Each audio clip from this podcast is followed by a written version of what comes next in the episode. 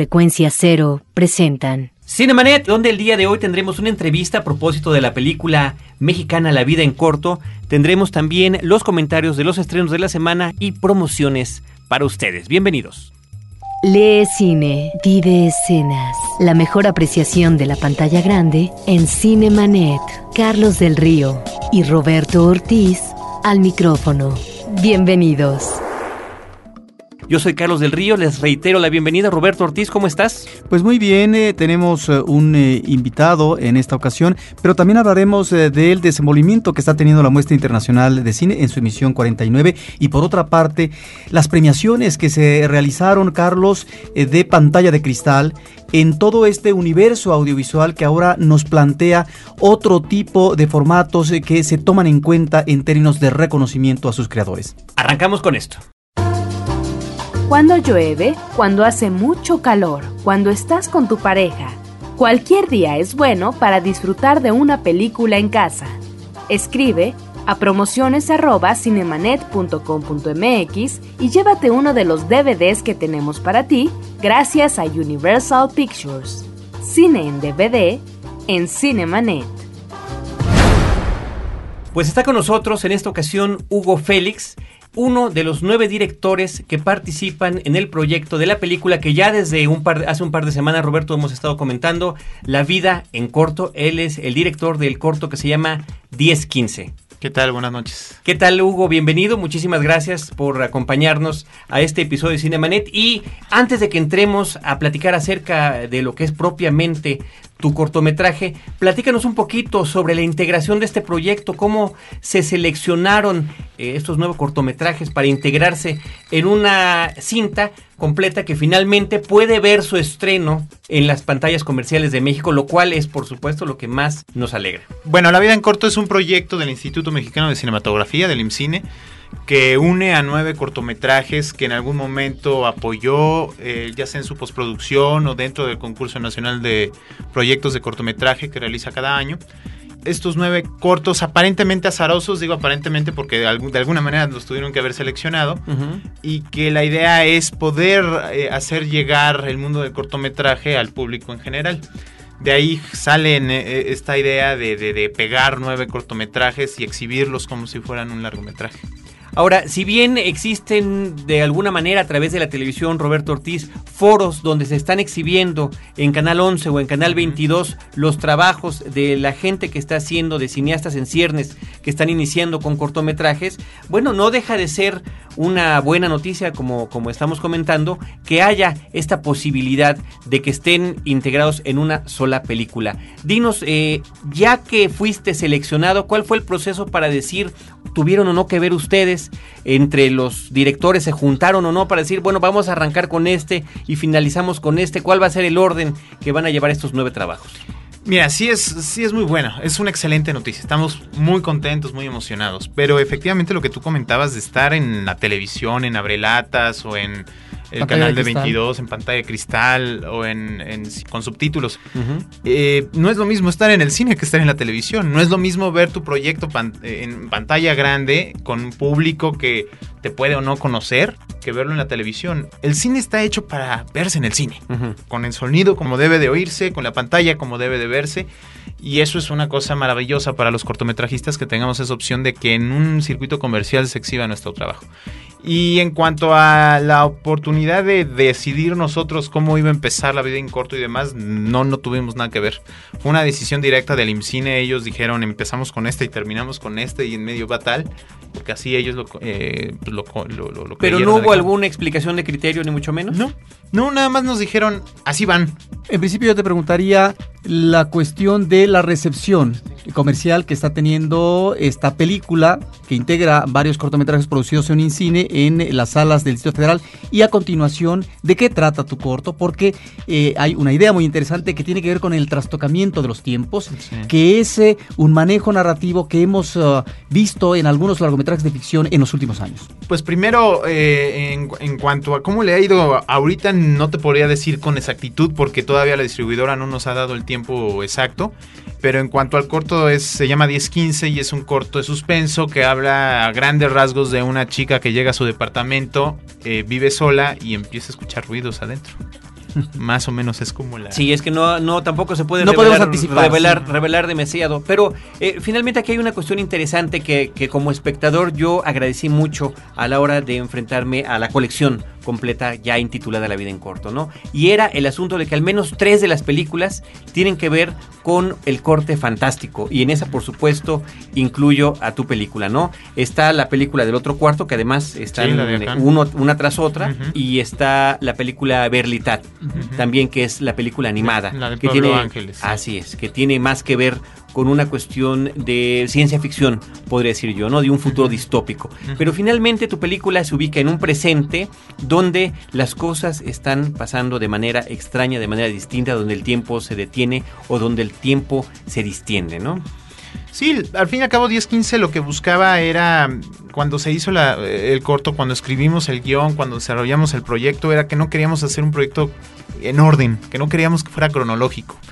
Eh, y en este caso, bueno, pues buscábamos hacer un rompecabezas. ¿Cómo podemos contar un rompecabezas que sea armable para el público, que sea identificable para el público y que a nosotros nos dé la oportunidad de experimentar con una narrativa que no es que sea nueva, pero tampoco es la más común?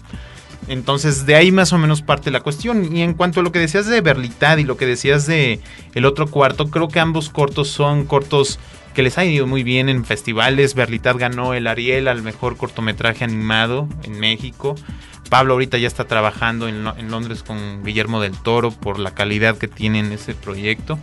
Y en Cohen está haciendo un trabajo muy interesante con el otro cuarto que también trata sobre dos personas que de alguna u otra manera se conectan a través de una fotografía, pero que no saben cómo encontrarse.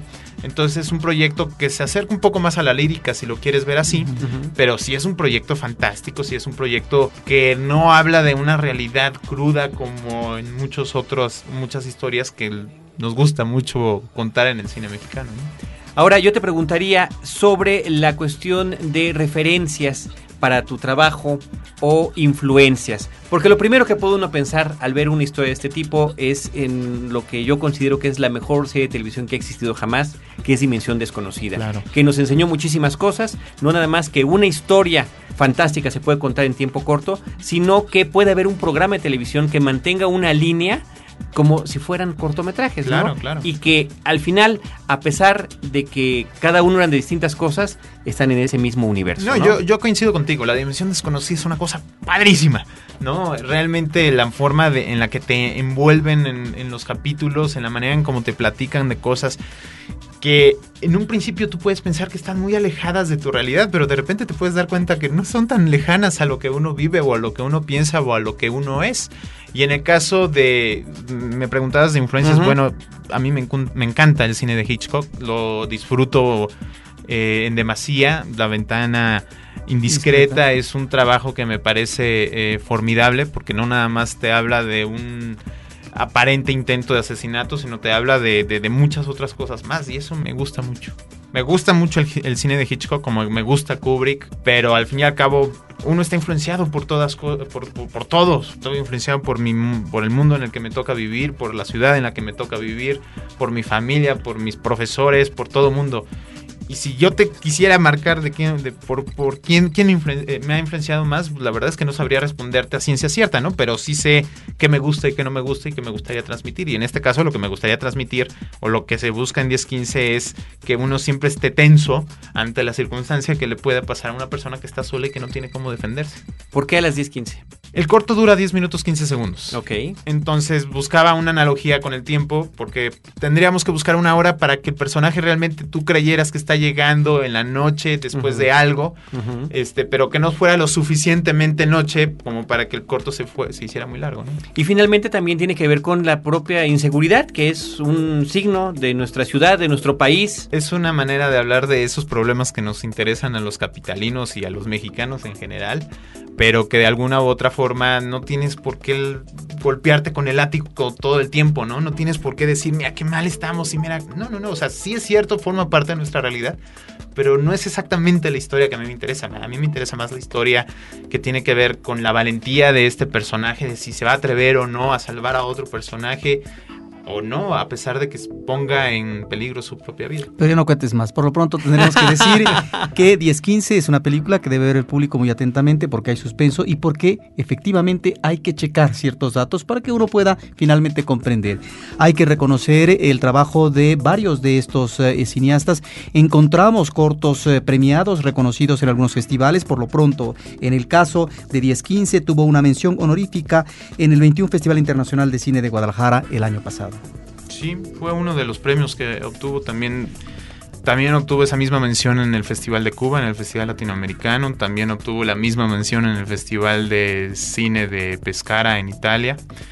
Este, le ha ido muy bien en ese aspecto.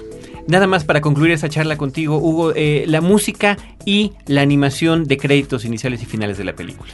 La música es un trabajo que hace Luis Pastor, que lo hace en coordinación con su equipo de trabajo, que fue un trabajo que se me hizo muy, muy divertido, muy interesante, porque desde antes de filmar ya me estaba haciendo propuestas. Él, yo hice una maqueta antes de filmar 10-15, agarré una cámara de estas chiquitas y me puse a hacer un ejercicio de cómo quería el corto y eso se lo enseñé a Luis Pastor.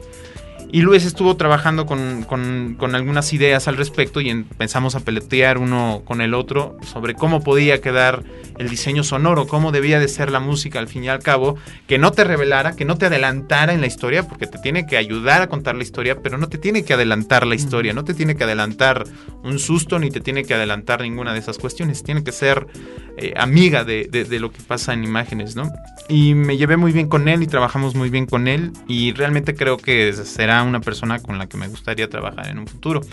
Y en el caso de la animación de los créditos es una chica que se llama Maritza Castillo, quien trabaja conmigo, que eh, yo lo que no quería era presentar un corto y terminar un corto de manera normal y común como cualquier otra historia. Yo pienso que una película incluye la presentación de las personas que forman parte del equipo de trabajo y también tienes que tratar de hacer que esto de estos créditos sean lo más cuidadosos posibles como tratas también la, la demás parte de la película, ¿no?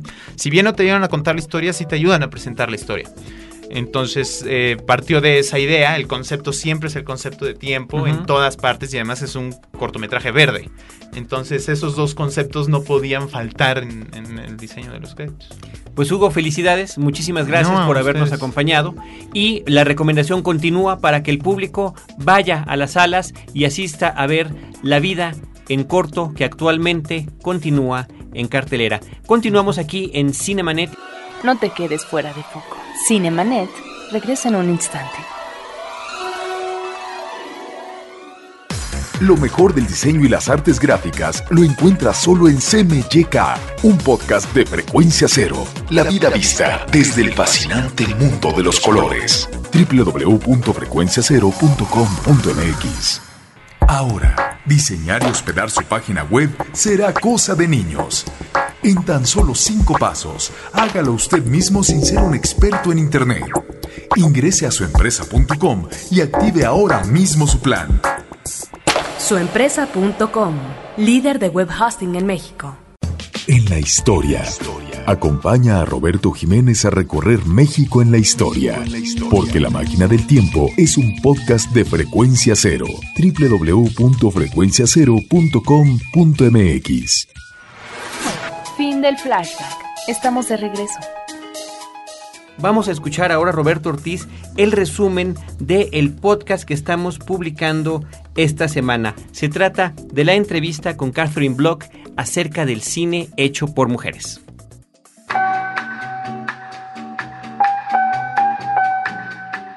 La gente en general supone que la mujer directora de cine, no la tiene tan difícil como el hombre. Parece a veces que las mujeres han hecho mucho cine en México porque hablamos mucho de Mariano Novaro, de Marisis Tach, que son las más conocidas. Si bien para el hombre es difícil hacer una película, para una mujer es mucho más. Digamos, la primera etapa la divido en dos. Una, la edad de la Sequeiro, Mimi Derba, que es la etapa en la que las mujeres trabajan con los hombres en igualdad de circunstancias. En la década de los 40 surge Matilde Landeta, cuando nuestro cine ya es una industria.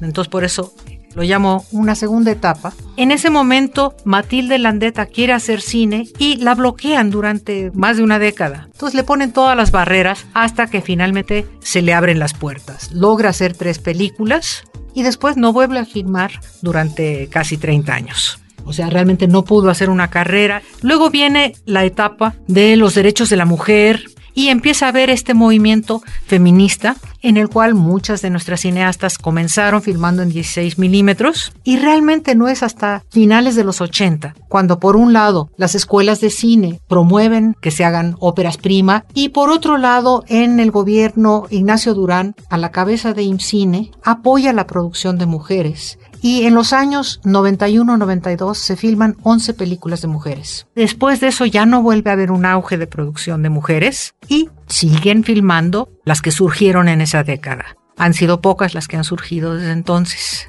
o sea, en la década del 2000, con largometrajes comerciales no por ser mujer se dirige con una forma femenina, pero lo que sí hay es una mirada femenina, es una inquietud por ciertos temas, lo cotidiano, por la historia familiar, por los orígenes. Acabo de ver este, la última película, el documental de Gita Shifter, Los laberintos de la memoria, que me parece un documental espléndido y que trata de eso, de la búsqueda de la raíz, de quién soy. Me hizo hacer una reflexión de que la mayor parte de nuestras cineastas han hecho cine buscando quiénes son, ya sea históricamente, como Marcela Fernández Violante, que ha hecho varias películas de tono histórico, o ya sea intimistas como Busi Cortés, como Maris Stach, y ya un poquito más espectacular, Mariano Varo en sus road movies en la búsqueda de un origen o de un destino. En el corto hay muchas, hay fácil 20 que están ahorita haciendo cortos interesantes, ganadores. Bueno, tenemos Elisa Miller, que ganó en Cannes. Tenemos muchísimas otras cortometrajistas espléndidas, premiadas, pero que no han dado el paso al largometraje. Mujeres en el cine y la televisión fue creada hace seis años por un grupo de mujeres interesadas en apoyar y difundir el trabajo de las mujeres. A fin de año, en diciembre, vamos a tener nuestra cuarta muestra. Estará dedicada a Canadá, y a las nuevas tecnologías. Marina Stavenhagen al frente del IMCINE. Marina es una mujer que a lo largo de su vida ha apoyado a las mujeres, inclusive es presidenta de Mujeres en el Cine y la Televisión. Entonces creo que poco a poco se rompen ciertos tabús y ciertos grupos que harán que poco a poco yo creo que todas estas muchas mujeres que hacen buen cine empiecen a hacer largometrajes. Porque nada mejor que el cine, Cinemanet en podcast. Pues eso es justamente parte de lo que nos comentó Catherine Block a propósito de la presencia de mujeres en cine y televisión. La recomendación, como siempre que les hacemos, es que escuchen la entrevista completa a través de nuestro podcast en frecuencia cero. La dirección www.cinemanet.com.mx. Y nosotros continuamos con esto.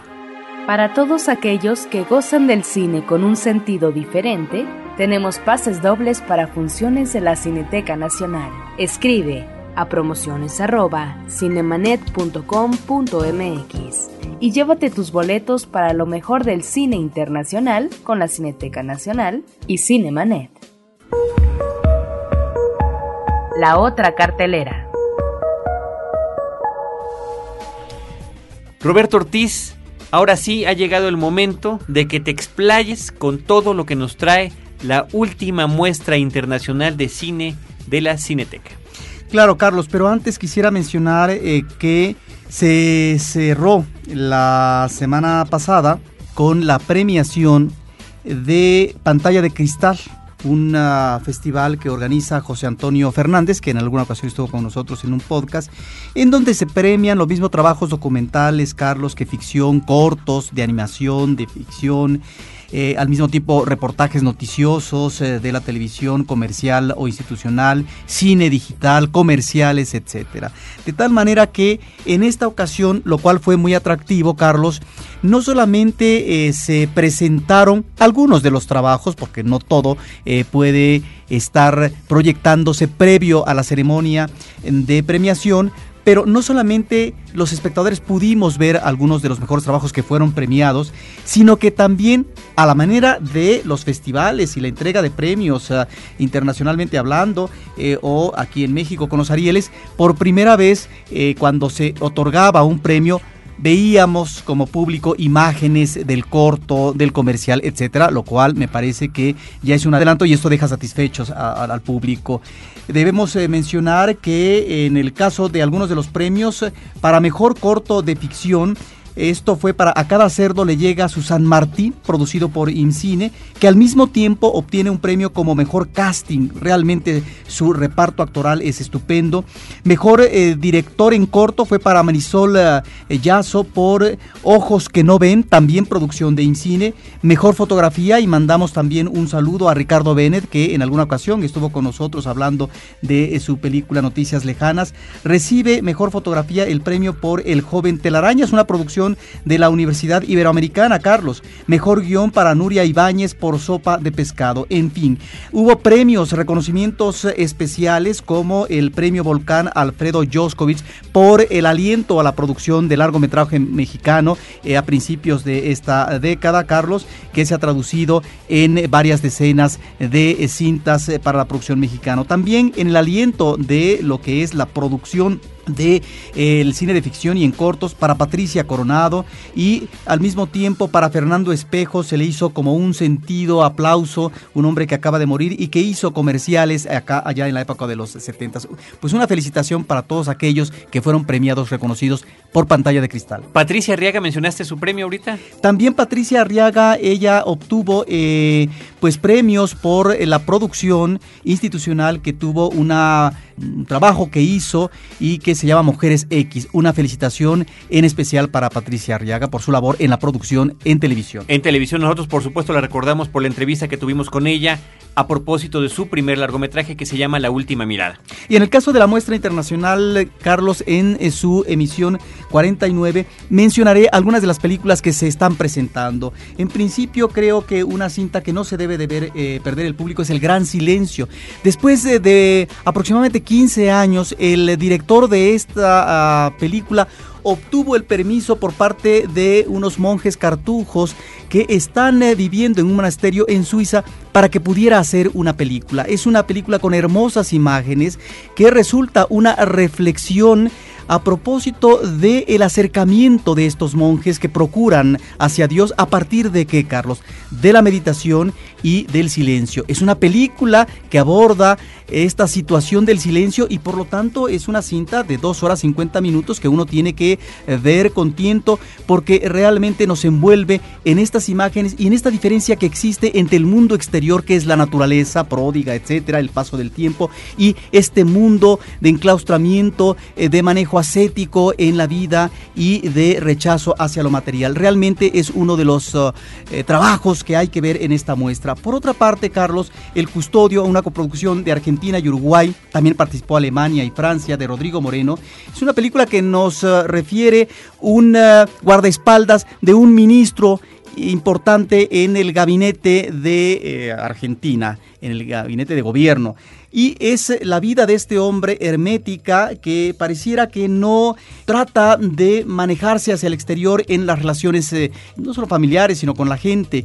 Pero es una, digamos, olla de presión a punto de explotar toda una serie posiblemente de elementos internos que tienen que ver con la contención, la sexualidad, las frustraciones. No lo sabemos del todo porque no hay elementos biográficos que se exponen, pero que abordan un personaje peculiar que realmente está muy bien retratado. El custodio, posiblemente el final no sea tan convincente. Luego tenemos de Gus Van Sant, un director que ha abordado, Carlos, eh, la problemática de la adolescencia y de la juventud. Paranoid Park es una película de 2007, una de Estados Unidos con Francia, que se inicia con una problemática que tiene un chico patineto y que es un problema grueso, no vamos a mencionar cuál es, un chico que estudia y que eh, de repente la película entra en los terrenos del thriller eh, policíaco, pero ante todo es eh, la problemática no solamente de soledad, sino de desprendimiento en sus vínculos amorosos o familiares.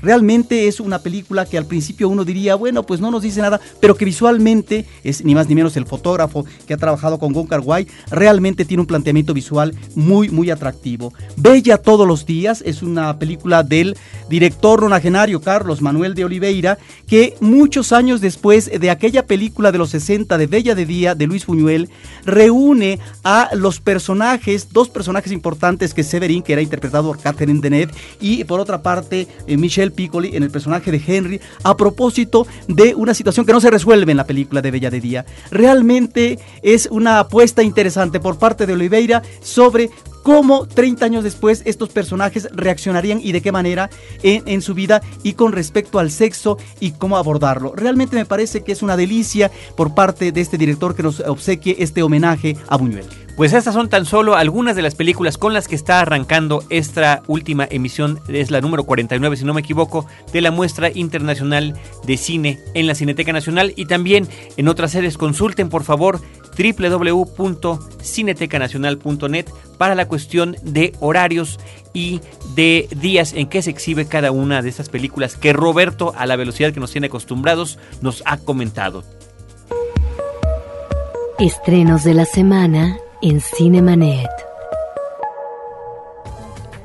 Roberto Ortiz, pues continúa en cartelera, por supuesto, La vida en corto, ya platicamos de ella a lo largo de este programa, tuvimos la oportunidad de que estuviera uno de los directores de los nueve cortos aquí con nosotros, pero de verdad que es importante reiterar la invitación a que vayan a verla. Yo fui, confieso, un poco escéptico a la cinta y la verdad que salí muy, muy, muy contento.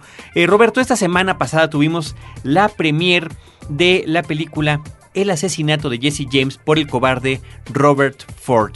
Fue una premiere exclusiva para Cinemanet que eh, a los que asistieron les agradecemos que nos hayan acompañado. Una cinta de casi tres horas de duración, dos horas con 40 minutos, en la que el eh, protagonista es Brad Pitt, pero que también hay la importante participación de Casey Affleck, el actor que es el hermano de Ben Affleck, y el estupendo Sam Rockwell. Yo creo que es una película acerca de este famosísimo pistolero y bandolero del oeste americano Jesse James como nunca antes la habíamos visto. Una película que se centra más que en las aventuras, en la tensión que existe en los personajes, en la psique principalmente vista tanto desde su propia perspectiva como de otros de los personajes de la historia de Jesse James por un extraordinario Brad Pitt. La verdad que una película contemplativa diría yo, ¿no? Que de verdad vale mucho la pena ir a ver. El asesinato de Jesse James por el cobarde Robert Ford. Roberto Ortiz también se estrena esta semana la película Fraude México 2006 de Luis Mandoki. Bueno, eso es una película que aborda lo que Mandoki eh, considera eh, como el fraude eh, del año pasado en las elecciones presidenciales. Pero no solamente es específicamente la situación de las elecciones, sino de antemano todos los elementos que se configuraron y que podrían, desde el punto de vista que maneja el documental, considerarse como una elección de Estado o un fraude de Estado. En este caso, los poderes fácticos que participan desde el gobierno, expresidentes, empresarios, etcétera, para inhibir la presencia de López Obrador. Lo que podríamos decir de este documental es que es una visión parcial. Finalmente, cada documental tiene su enfoque, pero pareciera que solamente existe la opinión de López Obrador con respecto a esta situación de fraude mayúsculo, que es lo que alega, y no existen otras voces que pudieran diferir y que sí han existido a propósito de no un fraude mayúsculo tal como lo plantea el documental.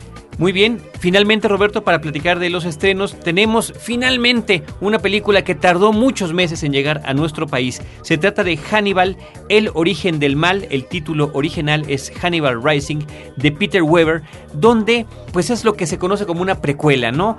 Es la infancia y juventud de Hannibal Lecter en Europa del Este, las terribles problemas familiares que tuvo y cómo se fue gestando poco a poco el personaje que eventualmente llegaremos a conocer y que ya todos sabemos ahora quién es. Eh, creo que es interesante la película, me da la impresión de que siempre se extraña ya la, la presencia que tenemos pues consagrada cinematográficamente por parte de Anthony Hopkins en este papel. Obviamente es imposible que lo haga si se está tratando de su etapa juvenil. Yo creo que vale la pena también echarle una vista a esta película, Roberto. Pues eso es lo que tenemos nosotros en la parte de estrenos, ya en la parte final de Cine Manet. Agradecemos a Álvaro Sánchez, nuestro operador cada semana aquí en Horizonte, la colaboración especial de Abel Cobos en la postproducción de nuestro programa en las cápsulas y en la producción también de nuestras versiones en podcast, en la producción Celeste North y Paulina Villavicencio